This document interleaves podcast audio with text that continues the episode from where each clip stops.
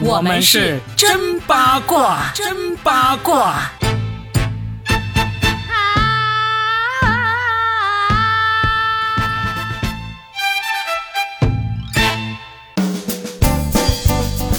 来收听我们新的一期真八卦，我是算一卦 Robin，大家好，我是八一八佳倩，又给我们扒到了什么好玩的话题？今天要来扒一个冠军的事情，哎，哪一个？就是整过牙齿之后更帅的孙杨啊！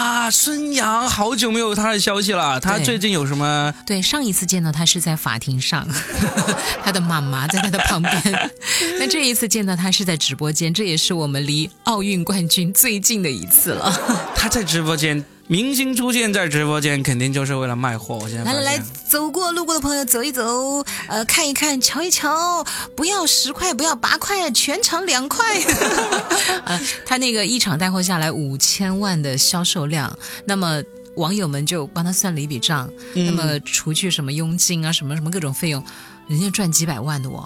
他值得这个价格呀，孙杨哦，这个。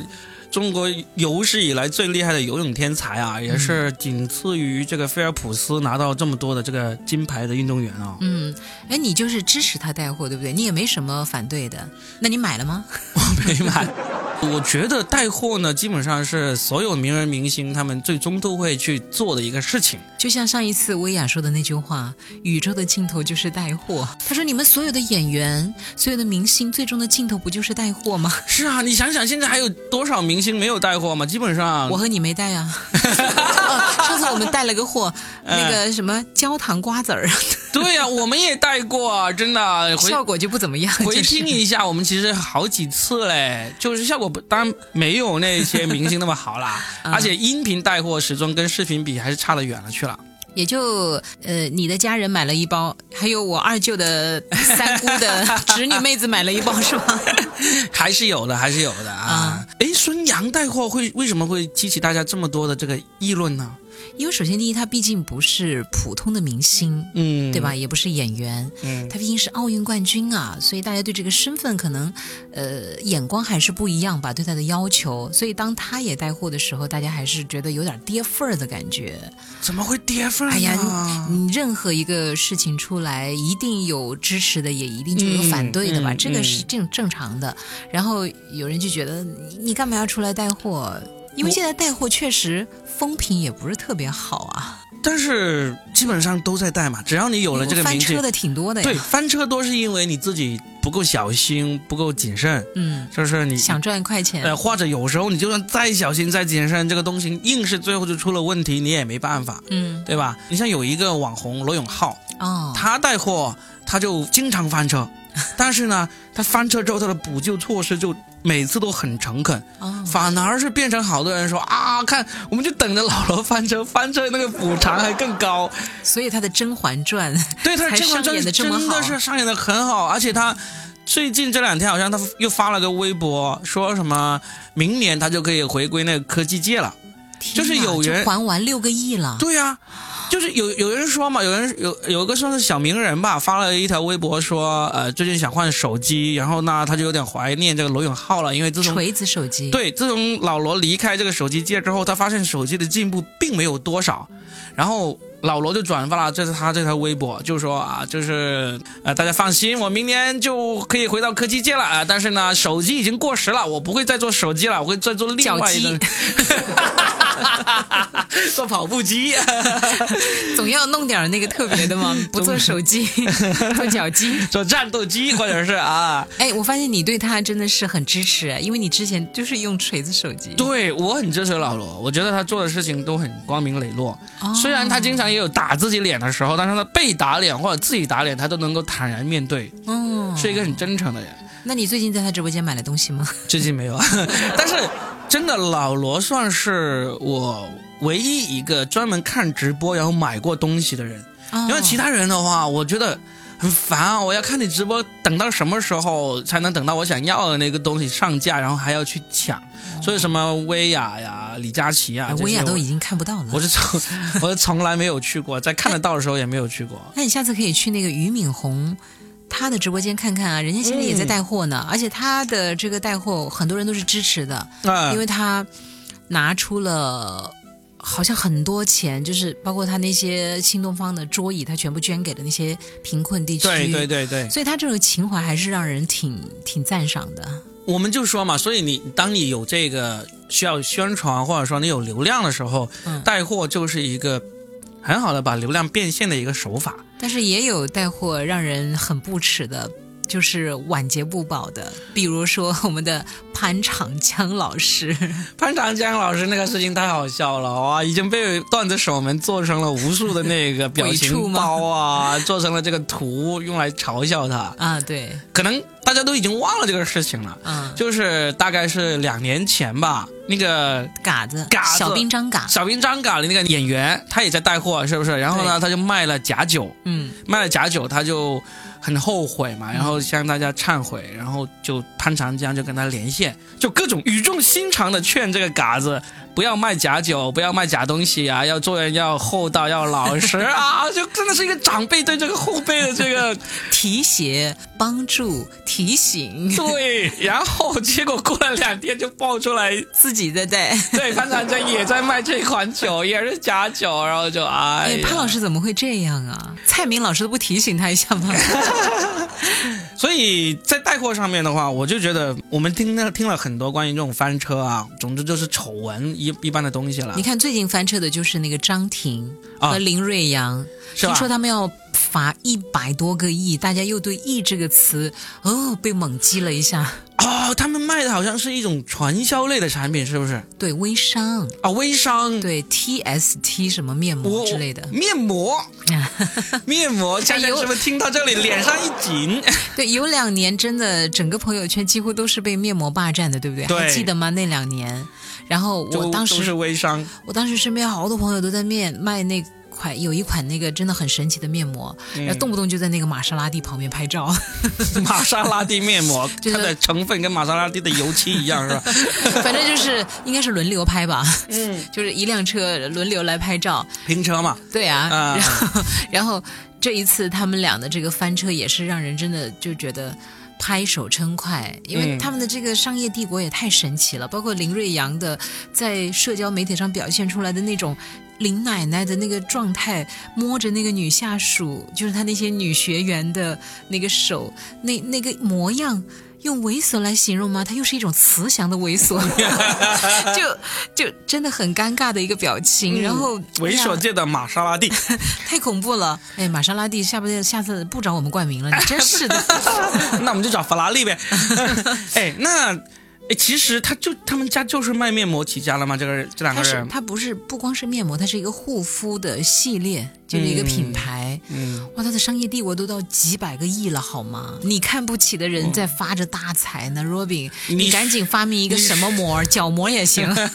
角膜早就有人在卖了。嗯，你别说，就有很多东西是我们都不知道的，不是这一行的话，例如说有一个卖那个保健品的，叫做无限极，无极限。应该是无限极，广州的，哇，他在那个全国各地，全国各地，他我我看到他们有一栋大楼啊，好像他的总部大楼，哇，那个大，你知道深圳大梅沙那边的万科的那个大楼吗？嗯，它比万科的大楼还要气派，还要大那种感觉，所以我觉得哇，一个卖保健品，老实说，我因为我完全。不吃保健品，也不用保健品。我对这个他卖什么样的保健品？你都不吃蓝色小药丸的吗？上回都看你偷偷的吃了。那个可不是保健品啊，那个是必需品啊。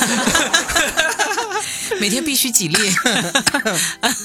别咳嗽，来赶紧吃两粒。咳嗽掩饰过去，赶紧吃两粒。就真的，你完全不知道人人家卖那些东西。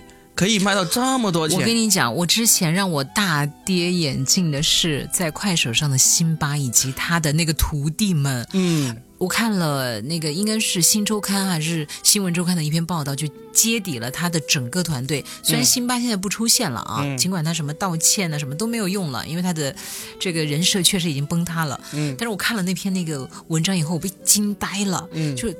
他的帝国简直撑起了快手整个带货的百分之五十还是百分之几十？嗯，就应该是至少是超越这个数字或者与这个数字平级的。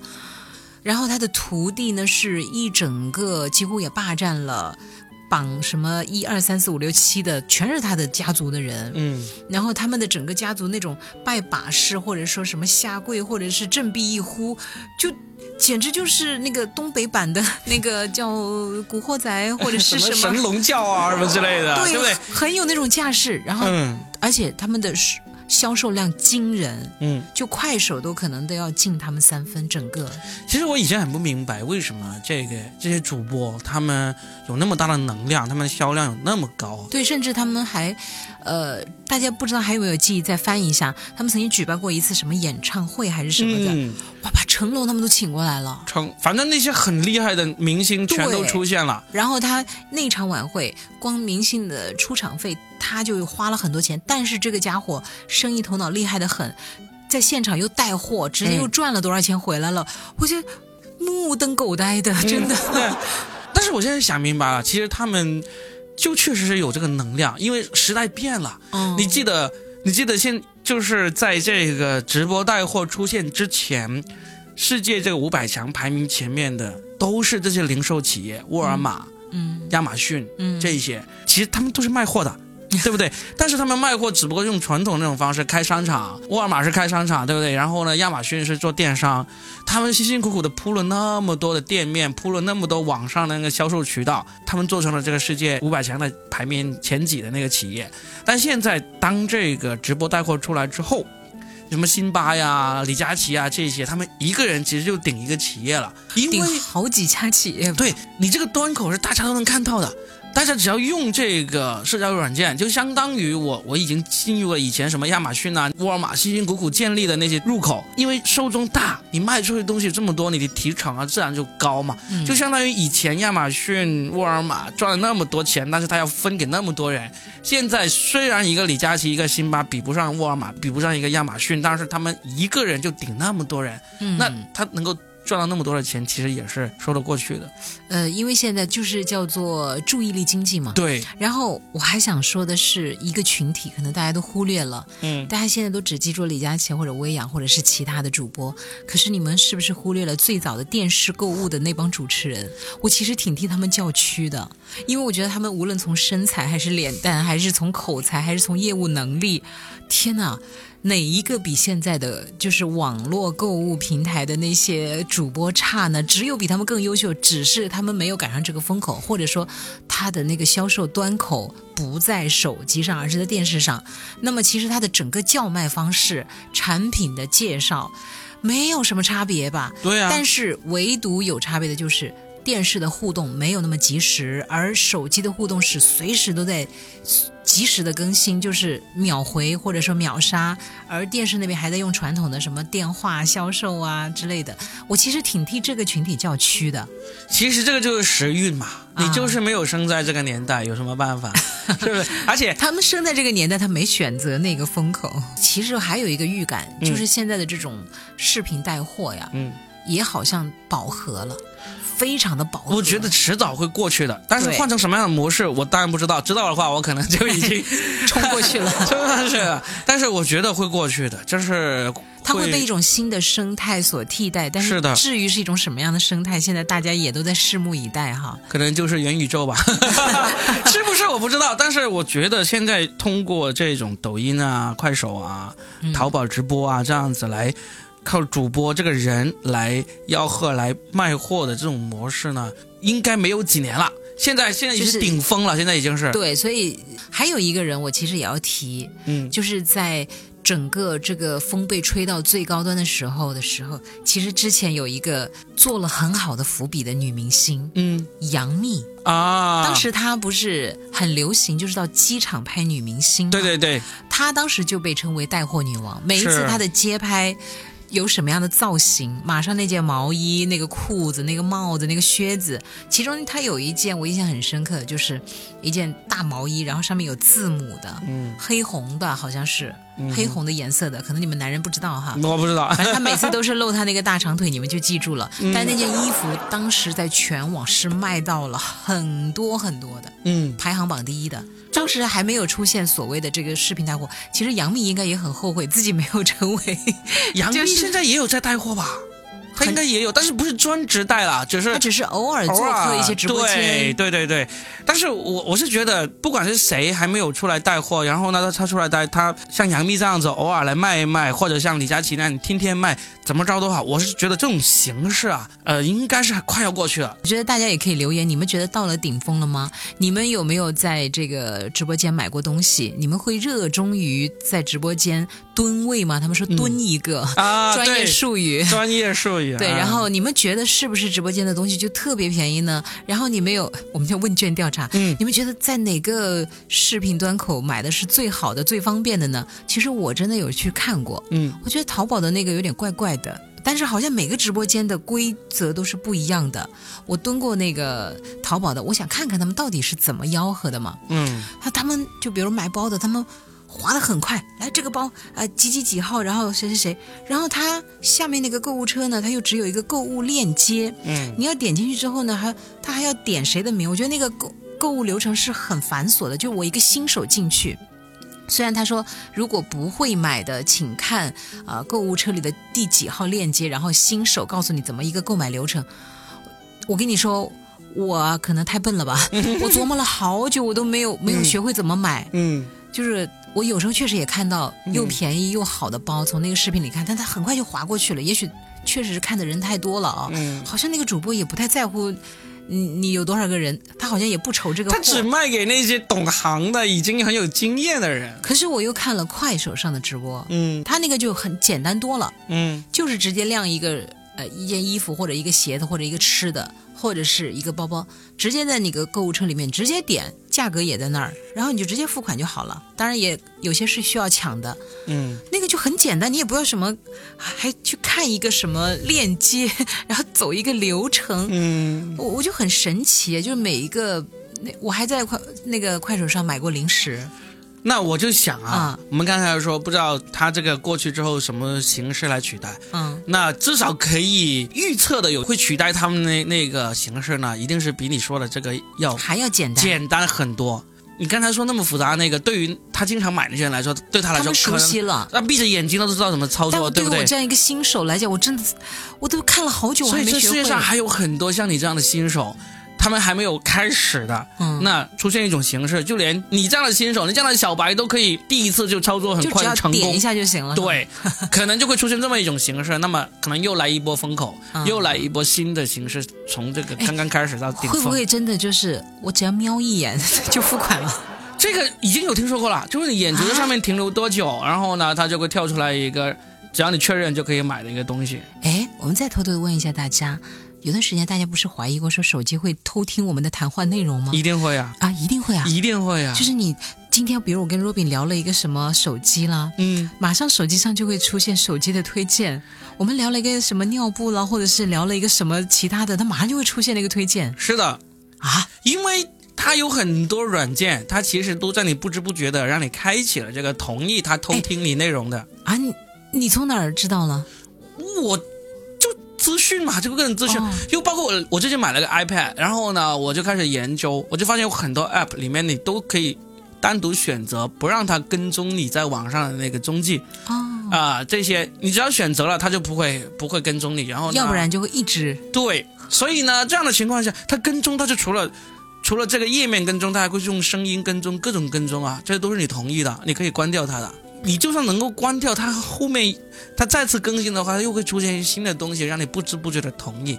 就是说，你要是能够完完全全不被别人跟踪你的，关机大数据，大数据不收集你的信息，基本上是不太可能的。就你除非你你你脱离这个数据时代，我要拿出我的。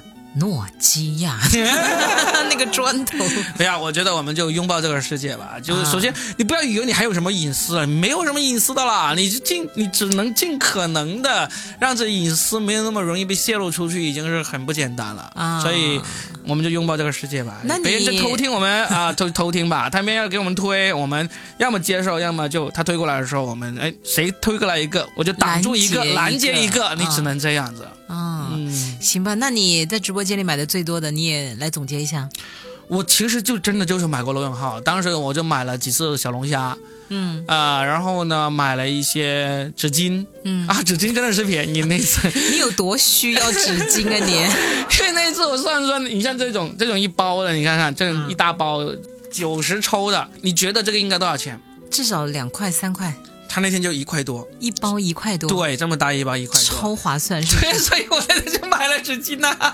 妈呀！所以我还以为只有某些女士爱囤纸巾，原来还有一个爱囤纸巾的。不是，因为当时是罗永浩在第一次在这个直播间里面就做直播，哦，你第一次蹲守了。我对我就蹲守了，因为就是挺支持他嘛，然后支持他还债嘛。就最近不是还通过了什么个人破产法嘛？罗永浩那时候就坚持那公司不破产的，就是为了能够把债都还清，所以我觉得还是挺值得尊敬的一个人嘛，就支持他一下。有骨气，对，有骨气，而且是真，人家是真的还，差不多还完了呀啊，很快。今年就可以看到他重回科技界，看他又要搞什么幺蛾子出来了。